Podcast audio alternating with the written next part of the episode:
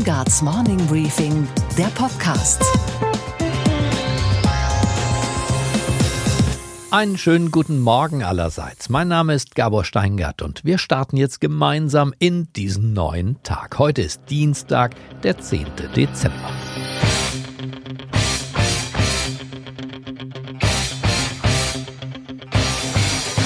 Wenn man die große Koalition in Berlin verstehen möchte, diese Hassliebe, diese seltene Mischung aus Zuneigung und Abstoßungseffekt, muss man eigentlich nur auf zwei Menschen in der politischen Arena schauen. In der roten Ecke sehen wir den frisch gewählten SPD-Parteivize Kevin Kühnert, der jetzt hier vorgestellt wird von seinem Gegner aus der schwarzen Ecke, Paul Ziemiak. Äh, Kevin Kühnert ist für mich ein ziemlich engagierter Vorsitzender der Jusos, mit dem es Spaß macht zu diskutieren, auch wenn er in der Sache Unrecht hat. Und Kevin Kühnert stellt seinerseits der guten Ordnung halber den CDU-Generalsekretär persönlich vor.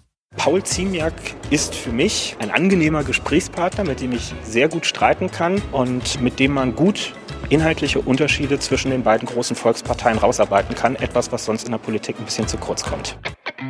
Wenn die beiden sich erstmal verkeilt haben, dann sind sie nur noch schwer voneinander zu trennen. Anne Will weiß, was hier gemeint ist. Sie muss zupacken wie beim Kirmesboxen weil wir eine Kindergrundsicherung schaffen wollen, wieder rauszuholen, weil Kinder nicht Kühnert, abhängig von ihren Eltern wir springen jetzt ein bisschen. sein sollten. Ich finde es super interessant, wie Sie das untereinander aber, aber ja, besprechen. Sie sehen ja, dass da Diskussionsbedarfe da sind. Absolut. Und zwar in der Sache, nicht um irgendwelche Dauer von und Verhandlungen, ob wir in drei Wochen oder in zwei Wochen fertig sind, sondern über die Sache. Es Verstehe ich. Und in um der Sache will ich gerne helfen. In der Sache schenken sie sich generell eher wenig, schlagen auch direkt gern mal auf die Zwölf. Wir kommen nicht ins Laufen, weder als Partei noch als Gesellschaft, weil da eine Partei uns gegenüber sitzt, die ihre Führungsfragen nicht geklärt nee. hat, wo der eine nee. den anderen anmotzt die ganze Zeit nee. und wir nicht zum Arbeiten kommen und uns dann freuen, wenn einmal was zu Papier gekommen dem Umgang miteinander und mit dem Anmotzen hat Kevin Kühnert recht. Aber wenn das, und das sind ja die inhaltlichen Vorschläge der SPD auf Zukunftsthemen, nämlich Ideen aus der Mottenkiste, jetzt über neue Steuern zu kommen. Und wenn man meint, sowas wie ein kleines Friedenszeichen zu erkennen, dann sollte man doch schnell wieder die Fäuste hochnehmen. Kevin, man kann über alles reden, nur ich will mal einen. Jetzt plötzlich, eben hast du gesagt, nein, wir können da nicht drüber reden. Nein, wir werden über nicht verhandeln, das habe ich gesagt. Wir werden darüber nicht verhandeln, ob die Aha. Bundesregierung in diesem Punkt was macht, weil ich glaube, es, wir diskutieren die ganze Zeit, das hat ja euer Parteitag deutlich gemacht. Es geht die ganze Zeit um das Ausgeben. Die beiden Duz-Kollegen aus der ersten Kavallerie des Parteienstaates sind eine Art Lebensversicherung. Nicht zwingend für ihre Parteien, aber auf jeden Fall für jede deutsche Talkshow. Die hat doch eine Grundlage. Wollen wir das jetzt zum, zum aber Frage des Parlaments Die hat machen? ja an den Tatsachen, die ich gerade genannt habe, in den letzten Jahren erstmal nichts geändert. Dieser Niedriglohnsektor ist immer noch da. Aber das sind ja Gewerkschaften, Gewerkschaften genauso daran beteiligt, weil die haben natürlich auch die, ja, aber die, die haben Markt, nicht die Mehr den Arbeitsmarkt ja, im die haben nicht die Beschäftigten. Natürlich, aber die haben auch nicht die Mehrheit in diesen Gruppen drin. Am Ende steht aber doch der gegenseitige Respekt und wie man hier hört, auch ein wenig Freude an der Auseinandersetzung mit dem anderen. Also es macht ja, es macht ja immer Spaß mit Kevin. Insofern ist es nicht, äh, gut auf Gegenseitigkeit. Ja. Das Fazit zum Finale. Die politische Bühne heißt auch deswegen Bühne, weil da Theater gespielt wird. Mal Drama, mal Lustspiel, fetzige Dialoge, kantige Charaktere. Ohne das fällt der Vorhang und das Publikum wechselt einfach nicht zur FDP, zu den Grünen oder gar zur AfD, sondern schlimmer, zu Netflix. Unsere Themen heute. Mit dem norwegischen Wirtschaftsphilosophen Anders Inzett spreche ich darüber, warum die Digitalisierung bei uns eigentlich noch gar nicht richtig begonnen hat und warum Zukunft für ihn ein Verb ist. Das ist was, was wir tun, wir Zukünften. Und da sehe ich verschiedene Szenarien. Ich sehe, dass es genauso plausibel ist, dass wir eine sehr dystopische Ausrichtung haben, dass wir eine neue Utopie bauen können. Der Präsident der European School of Management and Technology Berlin heißt Jürgen Rocholl. Und dessen Business-Schule ist in einem internationalen Ranking unter die Top 10 gekommen. In einem Ranking immerhin der Financial Times. Und er erzählt uns deswegen jetzt über den neuen Typus des modernen BWL-Studenten. Jetzt ist es auch für uns eine ganz wichtige Aufgabe, wie wir sicherstellen können, dass Technologien auch im besten Sinne für sozial nachhaltige unternehmerische Erfolge genutzt werden. Mit unserer Börsenreporterin Sophie Schimanski schauen wir auf den heutigen Investorentag der Deutschen Bank. Und wir schauen, ich gebe es zu, etwas neidisch nach Finnland, wo offenbar das Motto gilt, der Jugend eine Chance, auch im höchsten Staatsamte. Die Digitalisierung ist das Stichwort unserer Tage. Die einen wünschen sich nicht sehnlicher und die anderen fürchten sich davor. Immerhin, über ein Drittel der Jobs in den Industriestaaten werden sich dadurch grundlegend verändern, sagt die Organisation für wirtschaftliche Zusammenarbeit und Entwicklung. Und noch doller, 14 Prozent der heutigen Jobs werden komplett verschwinden. Also muss uns diese Digitalisierung ängstigen oder soll sie uns erfreuen? Wo stehen wir überhaupt in dieser stillen Revolution, deren Zeitzeuge wir sind. Darüber habe ich gesprochen mit Anders Inzet. Der gebürtige Norweger ist Wirtschaftsphilosoph. Er ist Buchautor, Vortragsredner und aus Prinzip ist er Optimist. Warum? Das wird er uns gleich erzählen. Seine Thesen sind so wild und rockig wie sein Aussehen. Instead kam hier ins Studio nicht in Anzug und Krawatte, sondern mit langen, wilden Haaren. Viele Ringe trug er an den Fingern und eine Lederjacke, auf deren Rücken in großen Buchstaben Fuck off steht. Er ist ein wilder Kerl, ein inspirierender Denker und genau das Richtige, dachte ich, für einen kraftvollen Start in unseren Tag. Einen schönen guten Morgen an das Inset. Vielen Dank. Wir wollten heute mal über die Zukunft sprechen. Zukunft ist ja nicht morgen und übermorgen, sondern ist die Zeit vielleicht im Jahr 2040, 2050. Und da wollte ich dich fragen, welche Art von Zukunft siehst du, wenn du die Augen schließt vor dir? Gut, ich sehe Zukunft zunächst als ein Verb. Es ist was, was wir tun, wie Zukünften. Und ich glaube, das Wichtigste ist, dass man verschiedene Szenarien durchdenkt, was eine mögliche zukünftige Welt sein könnte. Und da sehe ich verschiedene Szenarien. Ich sehe, dass es genauso plausibel ist, dass wir eine sehr dystopische Ausrichtung haben, dass wir eine neue Utopie bauen können. Also es könnte auch ein Albtraum sein. Das können ja auf jeden Fall. Wir haben zwei existenzielle Bedrohungen. Das eine ist, wie vermeiden wir einen ökologischen Kollaps? Und das Zweite ist, und das wird völlig unterschätzt, wie wollen wir mit exponentielle Technologien und digitale Superintelligenz zusammenleben? Und das haben wir in keinster Art und Weise durchdacht und äh, wo die Reise dahin geht. Was haben die Maschinen noch vor? Wenn du sagst, das ist ein Verb, finde ich einen interessanten Gedanken, der allerdings, glaube ich, im Moment in Deutschland nicht unserer Wirklichkeit entspricht, sondern Zukunft wird als was empfunden, was so auf uns zugerast kommt oder neben uns stattfindet, aber wir sind noch nicht wirklich Teil des Prozesses. Wie wird man Teil des Prozesses, Herr seiner eigenen Zukunft? Ja, wir haben eine fatale Informationsgesellschaft geschaffen, wo wir jeden Tag ein bisschen dümmer aufwachen. Das kompensieren wir. Wie kann das sein? Wie kann das sein? Das Gefühl hatte ich noch nicht beim nein, Aufwachen. Wir, na gut, ich glaube, dass wir zunehmend eine Reaktionsgesellschaft. Wir sind sowieso dopamingesteuerte Junkies und werden durch das Leben gezerrt. Und das kompensieren wir jetzt mit einfachen künstlichen Intelligenz. Wir wollen eine Wissensgesellschaft schaffen. Diese Wissensgesellschaft ist somit gefährlich, weil wir werden dann zunehmend obsolet, weil wir nur noch reagieren auf vordefiniertes Wissen. Aber wir wissen beide, dass Wissen ist nicht Verstehen.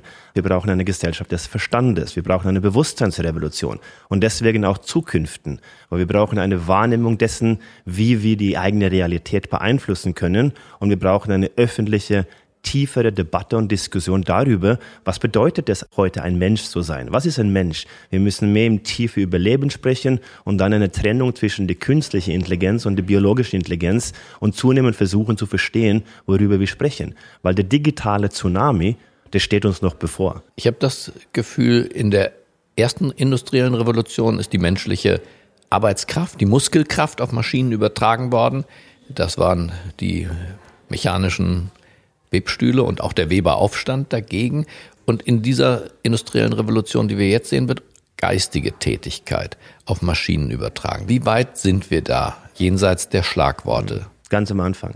Das, was wir die letzten 30 Jahre gemacht haben, ist unsere Fantasien auszuleben. Also irgendwelche Katzenfotos zu teilen und schön geschmückte Spaghetti-Teller. Das hat mit wahrer künstlicher Intelligenz und erst recht nicht allgemeine künstliche Intelligenz gar nichts zu tun. Jetzt 2020 onwards, dann werden wir die Sachen sortieren, die ganzen Kinderkrankheiten und Chaos der Technologie werden beseitigt und dann reifen intelligente Systeme. Zum Beispiel, beschreib mal ein paar ja, Anwendungen. Es geht ja immer um Autorität, nicht? Und äh, neue Technologien kommen, neue Autoritäten übernehmen. Was wir jetzt machen, ist, dass wir die Autorität in Algorithmen verlagern. Klassisches Beispiel, ich würde hier auf den Weg her einen Taxifahrer niemals auf der Gedanke kommen zu fragen, ob er einen Schleißweg kennt. Das kann Google heute bereits viel besser. Und das Thema ist mit dieser Verlagerung der Autorität, dass sie unbewusst passiert, weil wir denken dadurch, dass wir unser Leben vereinfachen. Wenn wir jetzt mit äh, synthetischer Biologie, wo die Chinesen weit vorne sind, also sprich Körperteile, lebensverlängernde Geschichten, das wird wunderschön sein. Ein Mensch, der beispielsweise nicht hören kann, kriegt dann sein Gehör zurück. Oder du hast halt dein, äh, dein, dein Sicht zurückbekommen, weil du blind warst wunderschön, aber dann sagen wir, Gott, würde die Menschen da aufhören, wenn wir das beherrschen? Da würden wir sagen, okay, ich will auch Infrarot sehen oder im Dunkeln sehen. Und das ist diese Entwicklung, die zunehmend bewusst stattfindet. Und wir dürfen nicht vergessen, dass die Wirtschaft und die Gesellschaft, die beruht auf Geschichten. Geschichten, die wir Menschen gemeinsam definiert haben. Und wenn die Technologie eins gut kann, dann ist es Geschichten zu replizieren und viel effizienter und schneller in die Welt zu setzen. Und mit dieser wahnsinnigen Geschwindigkeit, und ich nenne das die letzte narzisstische Kränkung, glauben wir Menschen heute, dass wir einen externen digitalen Superintelligenz schöpfen können und mit unserem kleinen Affengehirn das noch kontrollieren können. Aber erstmal müssen wir ja verstehen, was da auf uns zukommt und wie viel Gestaltungsspielraum wir überhaupt haben beispielsweise in der Arbeitswelt. Ich mache mal ein einfaches Beispiel.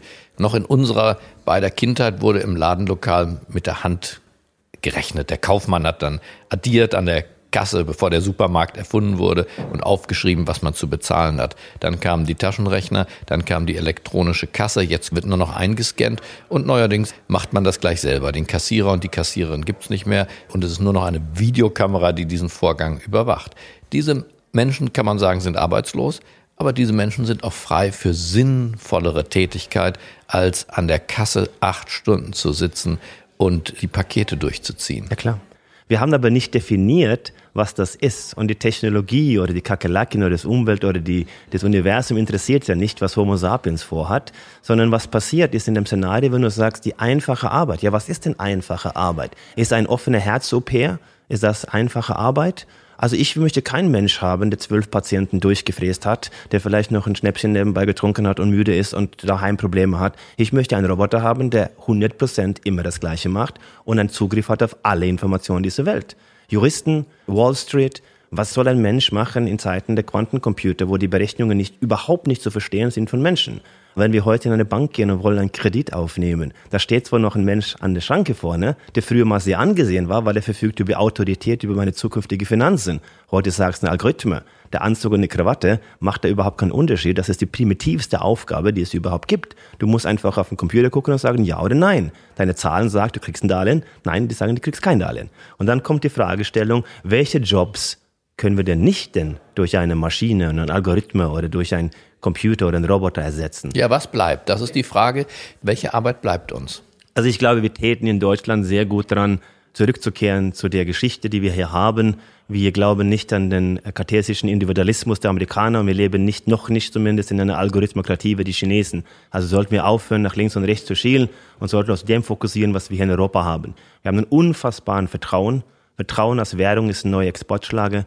Wir haben eine Tradition mit dem Idealismus, mit Kant, Hegel. Wir haben die Psychologie von Freud. Wir haben das ganze Thematik der Kunst die Philosophie und die Psychologie, wo wir hier eine Tradition haben von Dichter und Denker, die die Zukunft von demjenigen Themen, die wir gerade vorhin angesprochen haben, was bedeutet es, ein Mensch zu sein? Was ist es sinnvoll im Leben? Da kommen wir doch in Europa her. Und das wird nicht entwertet, sagst du? Das, nee, im Gegenteil. Also ein Loblied auch auf die humanistische Bildung und damit das humanistische Gymnasium. Das muss zurück in den Schulen, die Kunst, ist die Basis für das Verständnis der menschlichen Schöpfung. Wir gehen zurück in die Geschichte. Deep Art, Deep History. Wir müssen verstehen, was Menschen sind. Wir haben uns evolutionär seit 5000 Jahren kaum oder überhaupt nicht verändert.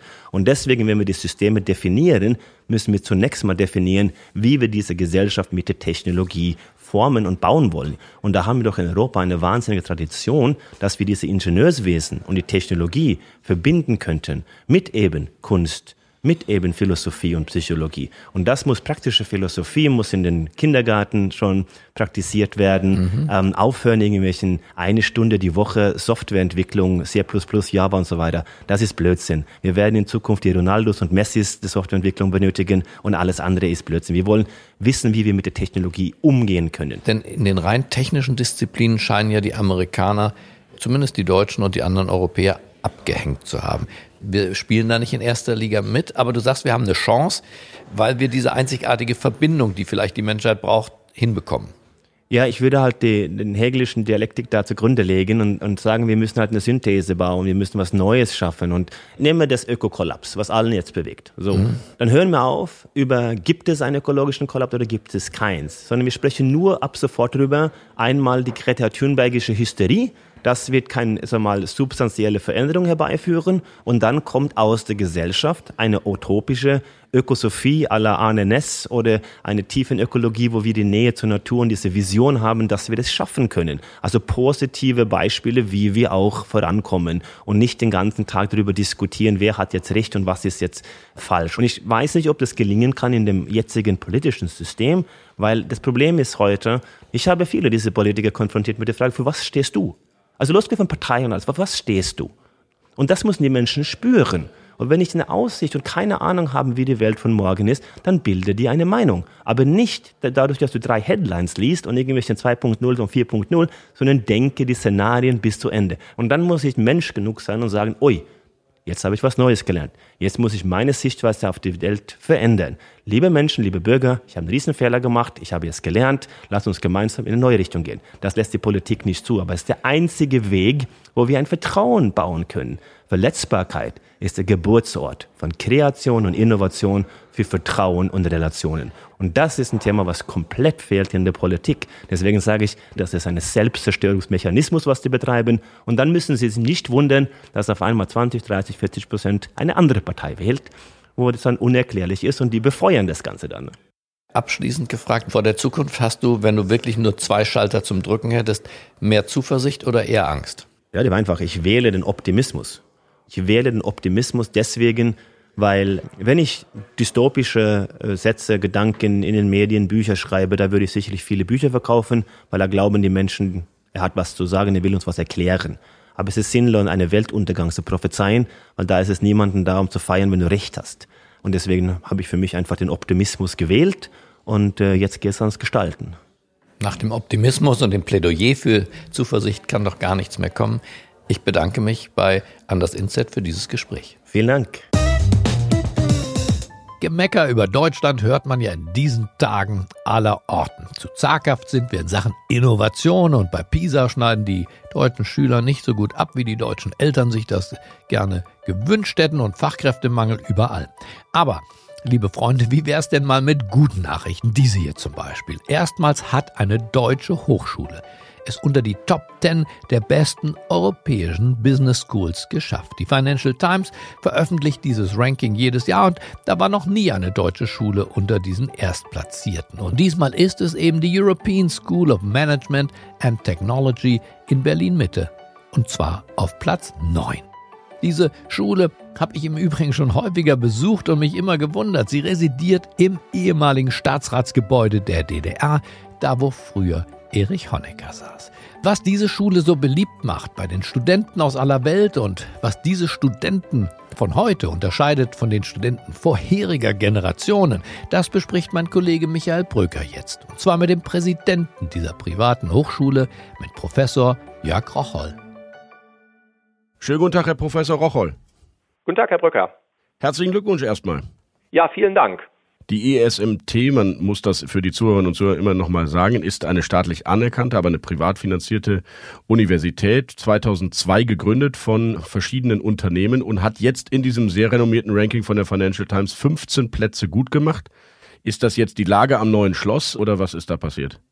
Sicherlich spielt die Lage für uns. Wir freuen uns sehr, hier in Berlin zu sein, im ehemaligen Staatsratsgebäude. Diese besondere Ironie, dass da, wo früher der Sozialismus in Deutschland regiert wurde, jetzt eine privat finanzierte, privat betriebene internationale Wirtschaftsuniversität liegt.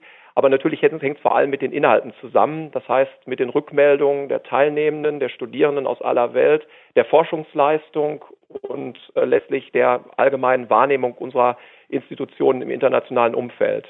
Sagen Sie mal ein oder zwei Beispiele. Sie liegen sogar vor der Universität Oxford, die ja bekanntlich auch ein gutes Businessprogramm hat, vor den renommierten deutschen Universitäten Wallenda oder Mannheim. Was machen Sie anders als die übrigen? Wir haben seit Gründung einen wesentlichen Fokus darauf gelegt, dass wir die Hochschule auch das symbolisieren lassen wollen, was aus unserer Sicht das deutsche Wirtschaftssystem auszeichnet. Das heißt also ein besonderes Verhältnis zwischen Arbeit und Kapital, das, was von den Amerikanern jetzt allmählich auch entdeckt wird, nämlich ein Stakeholder-Ansatz anstelle eines Shareholder-Ansatzes. Und wir nehmen sehr stark wahr, wie das deutsche Wirtschaftssystem sich großer Beliebtheit, einer großen Reputation im Ausland erfreut und dementsprechend auch das Interesse sehr groß ist, zu verstehen, wie dieses System funktioniert. Und die ESMT als internationale Hochschule, als Fenster letztlich zu dem deutschen Wirtschaftssystem genau diese Möglichkeit bietet. Wie viele internationale Studenten studieren bei Ihnen und wie viele Deutsche? Wir haben etwa 80 Prozent ausländische Studierende, 20 Prozent aus Deutschland. Interessant ist, dass viele von denjenigen, die bei uns studieren, aus dem Ausland auch hinterher in Deutschland bleiben wollen. Wir haben nach Statistiken etwa 60, 70 Prozent der ausländischen Studierenden, die dann in Deutschland, gerade auch in Berlin bleiben, hier in dem Start-up-System sich einbringen, aber auch bei vielen etablierten Unternehmen äh, sich einbringen. Häufig auch zu deutschen Unternehmen gehen, bei denen sie dann wiederum Führungskräfte in ausländischen Niederlassungen dieser deutschen Unternehmen übernehmen. Ihre Konkurrenten oder sagen wir Mitbewerber, andere öffentliche Hochschulen sehen das ja etwas kritischer, was Sie da machen. Die Uni München zum Beispiel wirft Ihnen ja vor, das Geld aus der Wirtschaft für ein vermeintliches Prestigeprojekt zu verbrennen, statt es in die Spitzenforschung zu geben. Was entgegnen Sie diesen Kritikern? Wir haben ja immer gesagt, dass wir uns in jeglicher Form, sei es in der Forschung und in der Lehre, dem internationalen Wettbewerb stellen, auch den internationalen Gutachtern stellen und gerade in der Forschung ist es so, dass zum Beispiel eine Kollegin dieses Jahr den besonders prestigereichen European Research Council Grant gewonnen hat, dass wir in den Pro-Kopf-Publikationen in den internationalen Top-Zeitschriften ganz vorne liegen. Dementsprechend würde ich das immer gerne auf Fakten wieder zurückführen und weniger über Polemik gehen. Die deutsche Wirtschaft beklagt ja einen Fachkräftemangel. Es geht einerseits immer um die fehlenden, sagen wir mal, einfachen schulischen Qualifikationen der jungen Menschen. Andererseits beklagen sie auch eine neue Prioritätensetzung. Work-Life-Balance ist wichtig. Die jungen Leute kümmern sich heute vielleicht lieber ums Klima als um Controlling und, und Finance im Business. Gibt es da eine andere Anspruchshaltung bei den jungen Leuten?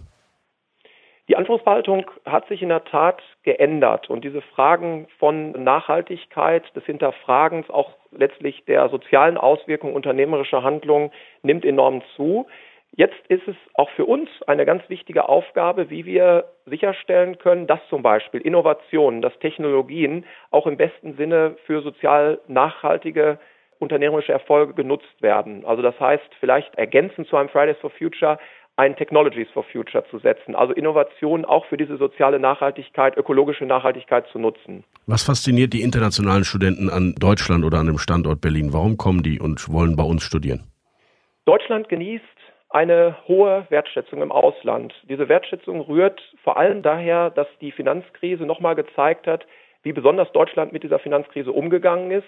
Ein britischer Kollege, der bei uns im akademischen Aufsichtsrat sitzt, hat mal Folgendes mal beschrieben. Er hat gesagt, Deutschland hat, wenn es um die Frage ging, ob man Dividenden oder Beschäftigung kürzen soll, sich immer dazu entschieden, die Dividenden zu kürzen und die Beschäftigung konstant zu halten, während Großbritannien, USA im Zweifel eher die Beschäftigung gestrichen haben und die Dividenden konstant gehalten haben. Also dieses Thema von Stakeholder Management, von nachhaltigem Ausgleich zwischen Arbeit und Kapital fasziniert Studierende aus dem Ausland und natürlich kommt hinzu, dass die große positive wirtschaftliche Entwicklung gerade hier in Berlin wie ein Magnet auf Studierende aus aller Welt wirkt.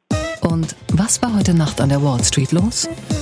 Die amerikanischen Banken kämpfen natürlich auch in diesem Zinsumfeld, kein Wunder. Aber das Ganze ist ohnehin eine Kleinigkeit. Der amerikanische Kampf ums Überleben mit dem Konsolidierungskurs der Deutschen Bank, der rund 7 Milliarden kosten wird. Erst muss es schlimmer werden, bevor es besser wird, sagt der Vorstand. Aber wie läuft diese Gesundung der Bank? Darüber wollen Christian Sewing und seine Vorstandsmitglieder heute die Aktionäre informieren beim sogenannten Investitionstag der Deutschen Bank in Frankfurt, der um 13 Uhr beginnt. Aber schon vorher spreche ich über das, was dort beredet werden könnte, mit unserer Börsenreporterin an der Wall Street. Einen wunderschönen guten Morgen, Sophie. Guten Morgen, Gabor. Was genau erwarten die Börsianer und Analysten bei dir in New York eigentlich von Sewing und der Deutschen Bank heute? Ja, die Investoren werden wissen wollen, wie er die gesetzten Ziele, die ja nicht verkehrt sind, konkret erreichen will. Wir erwarten eine Feinabstimmung der Ziele. Das schreiben zum Beispiel die Analysten der Credit Suisse in einer Mitteilung. Was ist jetzt die größte Herausforderung für Sewing? Der Umsatzrückgang aus dem Geschäft mit Handel mit festverzinslichen Wertpapieren. Und da sind die Analysten nicht zuversichtlich, dass er das in den Griff bekommt und die Bank musste ihr Umsatzziel ja auch bereits nach unten drosseln. Zunächst hatte Sewing gesagt, dass der Umsatz im Kerngeschäft bis 2022 auf 25 Milliarden Euro steigen solle. Jetzt sind es nur noch 24 bis maximal 25 Milliarden Euro, also leicht darunter. Die Bank ist einfach von einer zu optimistischen Entwicklung der Zinssätze und der Konjunktur ausgegangen. Die Ergebnisse aus dem dritten Quartal, die zeigen währenddessen, dass nahezu alle Geschäftsbereiche weiter schrumpfen.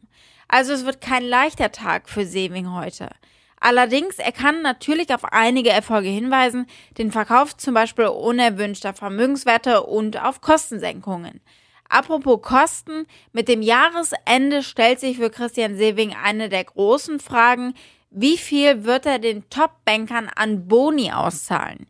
Die will und muss er natürlich gerade jetzt halten, aber die Anleger dürfen eben auch nicht abspringen, wenn diese Summe zu hoch wird lass uns nicht nur nach Frankfurt schauen, sondern vielleicht gemeinsam noch nach China. Die Kommunistische Partei will angeblich in den nächsten drei Jahren sämtliche ausländische Computer und Softwareprogramme aus den staatlichen Institutionen verbannen. Hard- und Software sollen jetzt durch chinesische Produkte offenbar ersetzt werden.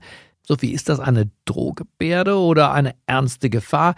Was sagen die Kurse der großen amerikanischen Technologieunternehmen, die ja bislang China ganz gern beliefert haben? Also geht's nach den Kursen, werden diese angeblichen Pläne hier gelassen aufgenommen. Rund 150 Milliarden US-Dollar machen US-Tech-Unternehmen jährlich durch Geschäfte in China. Das rechnet zumindest die US-Investmentbank Jeffries vor. Die Analysten dort sagen aber auch, der Großteil davon, der wird im Privatsektor gemacht, nicht im staatlichen. Bereits jetzt stehen in Büros der chinesischen Verwaltung meistens Computer des chinesischen Konzerns Lenovo, manchmal auch Geräte von IBM. Während sich die Hardware vielleicht noch leicht austauschen lässt, wird es bei der Software ein bisschen tricky. Die meisten Entwickler sind nämlich auf Windows ausgerichtet. Für heimische Betriebssysteme gibt es einfach deutlich weniger Software auf dem Markt. Und noch etwas lässt die Anleger entspannt bleiben hier. Den Privatsektor wird die KP zu solch einem Wechsel natürlich kaum nötigen können, denn das würde enorme Kosten verursachen und damit auch der chinesischen Wirtschaft schaden und sie massiv belasten. Okay, Gabor. Und was hat dich heute Morgen wirklich überrascht? Dass es noch Hoffnung gibt für den politischen Nachwuchs, für die Volksparteien und sogar, festhalten bitte, für die Sozialdemokratie. Naja, also zumindest in Finnland. Dort nämlich wird Sanna Marin heute voraussichtlich zur neuen Ministerpräsidentin gewählt. Sie ist gerade einmal 34 Jahre alt und studierte Verwaltungsfachfrau. Sanna Marin wird die jüngste Regierungschefin, die Finnland jemals hatte. Und vorerst wird sie auch die jüngste amtierende Regierungschefin der Welt. Sobald allerdings Sebastian Kurz in Österreich, derzeit 33 Jahre alt, wieder zum Kanzler gewählt wird, ist sie den Titel schnell wieder los. Aber was wir hier doch lernen können, die junge Generation kann was, wir sollten ihr nicht vielleicht, sondern ganz bestimmt mehr zutrauen.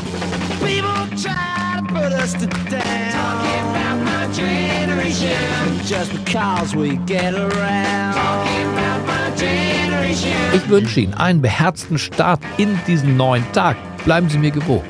Es grüßt Sie auf das Herzlichste. Ihr Gabor Steingart.